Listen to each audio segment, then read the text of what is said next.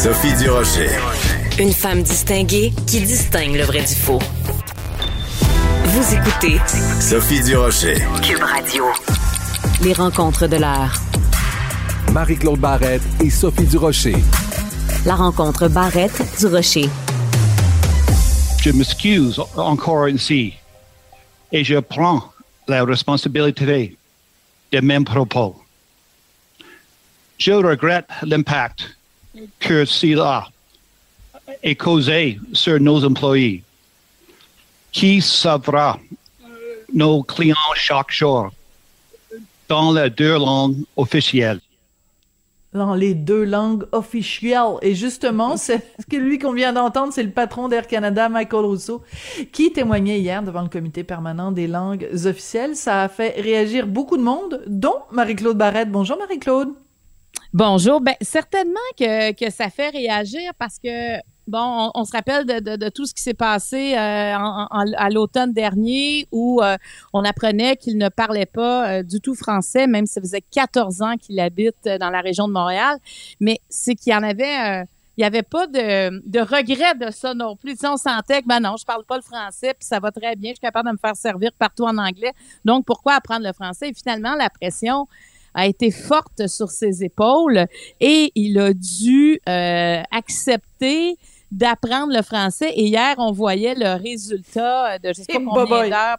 Hein, c'était ça, parce qu'il y a eu plusieurs heures de cours et bon. Et tu sais, moi, ça m'étonnait parce que, je veux dire, cet homme-là évolue quand même dans un milieu francophone. Il reste que le Québec, oui, il y a des anglophones, mais c'est un milieu euh, francophone où on peut être bilingue au Québec. Mais reste que t'entends du français tout le temps. Tu sais, si on habitait, moi qui parle absolument pas l'espagnol, sauf quelques mots euh, dans lesquels je peux, si j'habitais pendant 14 ans dans un endroit où j'entendrais de où j'entendrais de l'espagnol, c'est évidemment évident que je saurais plein de phrases en espagnol. Tu sais, je veux dire, tu, t'imbibes à un moment donné. Oui, mais la différence, c'est que en, si t'allais, mettons, en Espagne ou au Mexique, tu serais, t'entendrais de l'espagnol tout le temps, mais t'entendrais pas également de l'anglais tout le temps. Et la différence qu'il y a au Québec, c'est que moi, je, je, je, je pense que c'est un révélateur pour plein de gens qui ne mesurent pas à quel point tu peux parfaitement vivre en étant entouré d'anglais. Je te donne un exemple, ok? Il habite à Saint-Lambert. Euh, je pense pas que ce soit lui qui aille faire son épicerie, tu sais, je veux dire, quand t'es payé euh, plusieurs millions de dollars par année, je pense pas que tu vas toi-même au IGA faire tes courses, ok? Donc, lui, son contact avec la réalité, c'est pas d'aller faire des courses euh, euh, ou d'aller au dépanneur et tout ça. Donc, son, son seul contact avec la réalité québécoise, c'est quand il va au siège social de l'entreprise, quand il va rencontrer des amis, puis tout ça. Donc, ça veut dire que sa bulle autour de lui, là, elle a été que anglaise, que anglophone pendant 14 ans. Et ça se peut au Québec. Tu peux vivre au Québec en étant en entendant pas un mot de français pendant ta journée, Marie-Claude. Ça, ça se peut, mais il faut que tu aies cette volonté-là. C'est ce que je, moi, c'est ce que je pense. Il faut que tu aies un manque de curiosité. Il faut que tu aies une ben volonté de dire je me ghettoise. Je, je, je, parce que faut quand même que tu fasses des efforts pour éviter le français. Quand même, faut que tu fasses des contours. Faut, faut que tu cibles des choses. Moi, c'est, moi, c'est son attitude qui me choque parce que je te l'avais ben dit à l'automne dernier. Pour moi, c'est un militant c'est un militant et, même quand il parlait, parce que, tu sais, le fait qu'il y ait quand même la difficulté à prononcer les mots, moi, ça, ça me dérange pas. Mais j'avais l'impression qu'on n'était pas dans un effort soutenu. J'avais pas l'impression, tu sais, il aurait pu nous surprendre hier avec toute la notion qu'il a appris, arriver avec un texte, peut-être même faire une blague, nous surprendre dans ce qu'il avait à dire. Et ça avait l'air plus d'un exposé oral appris la veille. Tu sais, je j'avais pas l'impression qu'on était dans dans je, je le fais, je suis content, j'ai fait des efforts. Je trouvais que, bon, OK, ça va être coché, j'aurais dit trois phrases en français. Et, et c'est moi, c'est ce qui me déplaît parce que on dirait que lui ne veut pas déplaire aux purs et durs euh, qui sont anglophones. Et, et c'est ça. alors que j'ai pas l'impression, il s'adressait à nous sur la pointe des pieds, là, vraiment. Oui, oui. Tout à fait. Et il y a des choses quand même euh, bizarres. Analysons un petit peu euh, l'extrait qu'on vient d'entendre. Quand il dit les employés, moi je ne peux pas croire, ok, que ça fait des semaines et des semaines et des semaines qu'il prend des cours de français qu'il n'y a pas quelqu'un qui lui a expliqué la différence entre employé et employé. C'est sûr que peut-être dans la bouche de quelqu'un qui a jamais parlé français, euh, ça peut être difficile employé. Mais je veux dire, je peux pas croire que les quelques phrases qu'il a dites hier en français qui étaient écrites, il lisait un texte écrit, qu'il n'y ait pas un, un- que son professeur de français, que ses conseillers en communication, que tout le monde lui a pas dit, ben, tu sais, ne serait-ce que de l'écrire, mettons, en écriture euh, phonétique, mais je veux dire, même les quelques phrases qu'il avait à dire, il était même pas foutu de les dire dans un français compréhensible. Je veux dire, euh, c'est Yasmine Abdel Fadel hier euh, qui était à, à la joute et qui disait ça aurait pris des sous-titres. En effet, ça aurait pris des sous-titres en dessous de Michael Rousseau parlant Ouais. français pour qu'on comprenne le français. Et ça, je trouve que c'est euh, rajouter, euh, pour utiliser une mauvaise expression, c'est rajouter l'insulte à l'injure. C'est que il, il, il condescend, tu comprends, à descendre de ses grands chevaux puis à s'adresser à la base populace, là, les citoyens de seconde zone qui parlent une langue étrangère au, au Canada. Tu daigne, monsieur daigne nous adresser quelques mots euh, en français comme on jette des morceaux de pain aux mendiants sur le bord de la route, mais il est même pas foutu de le faire comme il faut. C'est comme une deuxième gifle en plus de l'autre. Ben moi, c'était ça. Moi, je trouvais qu'il y avait un manque d'effort parce que les trois phrases qu'il a dites, s'il les avait justement travaillé davantage, moi, j'aurais aimé sentir ça. Dire, hey, je suis partie de loin, là, mais voici, je suis fière de vous présenter ça. Il n'y avait aucune fierté dans ce qu'il a fait hier. J'ai, c'était vraiment, bon, là, là, je vais cocher, j'ai dit quelques mots en français, m'a calmé la tempête que j'ai créée à l'automne, tu sais, parce qu'il s'adressait quand même euh, au, au comité des langues officielles. Mais imagine, s'il s'adressait pas au comité, comment il n'aurait pas parlé le, oui. le- le français. Moi, c'est c'est cette c'est son attitude, moi, qui me dérange vraiment. Parce que quelqu'un qui veut faire un effort puis qui fait un mea culpa, parce qu'en même temps, là, il est PDG d'Air Canada. On s'entend, là. Mm. C'est, c'est, tu sais, je veux dire, on demande pas à tous les employés, on demande Ben pas non. à tout le monde d'être bilingue, mais lui, il est PDG d'Air Canada et on est des clients aussi, les francophones. On est les clients de son entreprise, on a envie. On lui a demandé de parler français. Fait que moi aussi, je me disais, hey, en plus, je sais pas, il y a combien d'heures de cours de français Ben oui. par semaine? Si au moins il avait appris trois phrases correctement, tu sais, ce serait ça. Et il a pas répondu à aucune question en français. Donc, il y avait. Il était pas capable. Ben non, il fallait qu'il lise. Fait que ce qu'il a lu, il aurait pu le lire à l'automne aussi, là. Je veux Absolument. dire, d'après, moi, il l'aurait fait de la même façon à l'automne. Alors, tu sais, qu'est-ce, moi, je remets un peu en doute, là, sa, sa face, en tout cas, c'est court. Que je me dis, qui aurait pas pu lire ça de cette façon-là? Tu sais, on, on pourrait lire ça dans, dans une langue, si on savait comment ça se prononce un peu, on l'aurait lu de la même façon, là. Oui, c'est ça. Euh, il y a euh, quelques semaines, j'ai sorti euh, un, un texte dans le Journal de Montréal, Journal euh, de Québec, parce que bon, le mois de mars, c'est le mois de la francophonie. Il y a les rendez-vous de la Ouais. francophonie. Dimanche, c'était la journée internationale de la francophonie. Et euh, ben, c'est un événement qui revient euh, chaque année. Sais-tu qui est le commanditaire des rendez-vous de la francophonie euh, 2022? Att- Attends une minute, ça serait-tu Air Canada? Ben, qu'est-ce que t'en penses? Puis là, regarde la pub d'Air Canada sur le site des rendez-vous de la francophonie va comme suit. Célébrons tous ensemble la francophonie. Air Canada est l'une des plus grandes entreprises privées bilingues au pays. Nos employés sont fiers de servir les clients dans la langue de leur choix, ici, ailleurs et dans le monde. Célébrons ensemble l'édition 2022 des rendez-vous de la francophonie.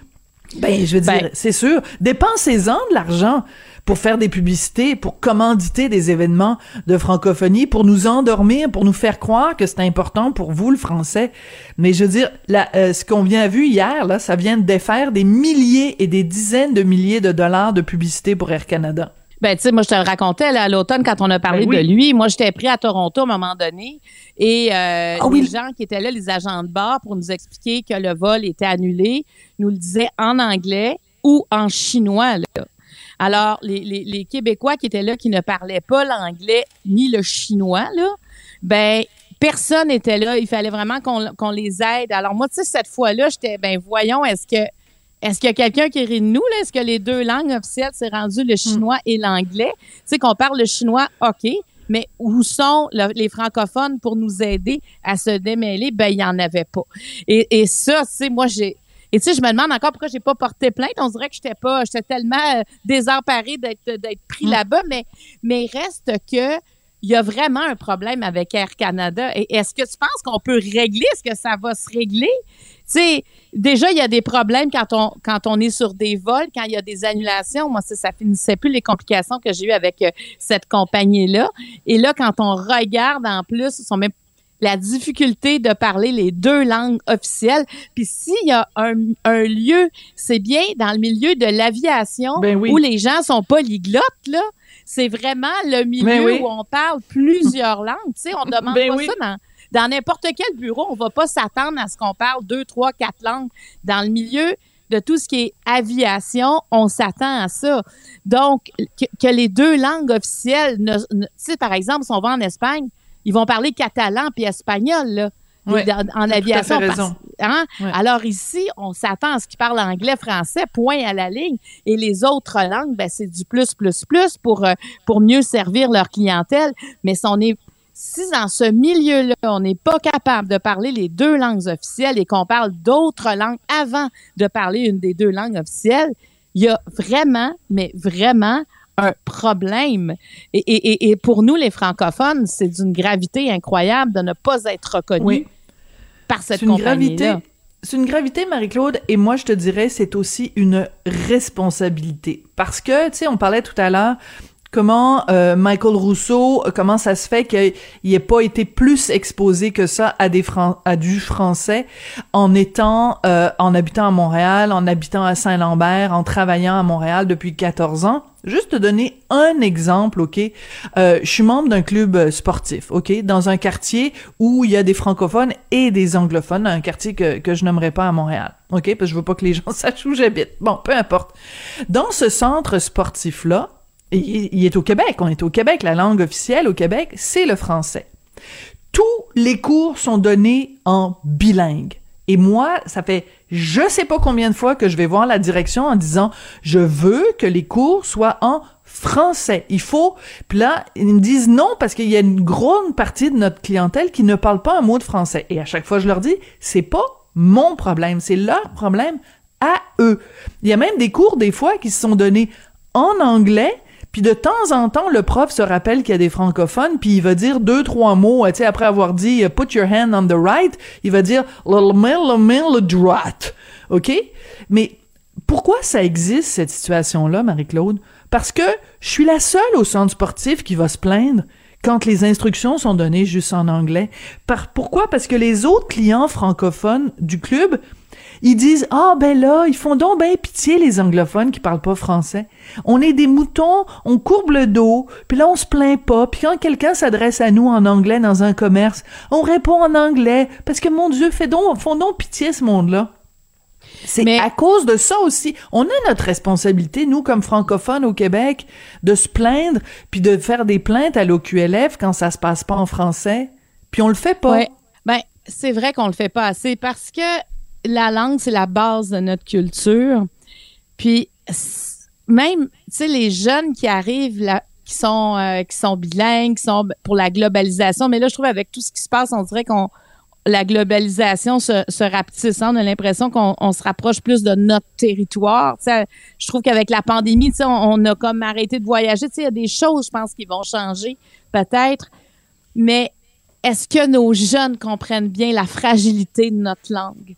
Est-ce que, tu sais, il y a, il y, a, il y, a, il y, a mo- il y a moins eu de, de, de crise linguistique. On dirait comme, comme ils vont parler plus facilement l'anglais, l'espagnol, on leur a appris beaucoup ça.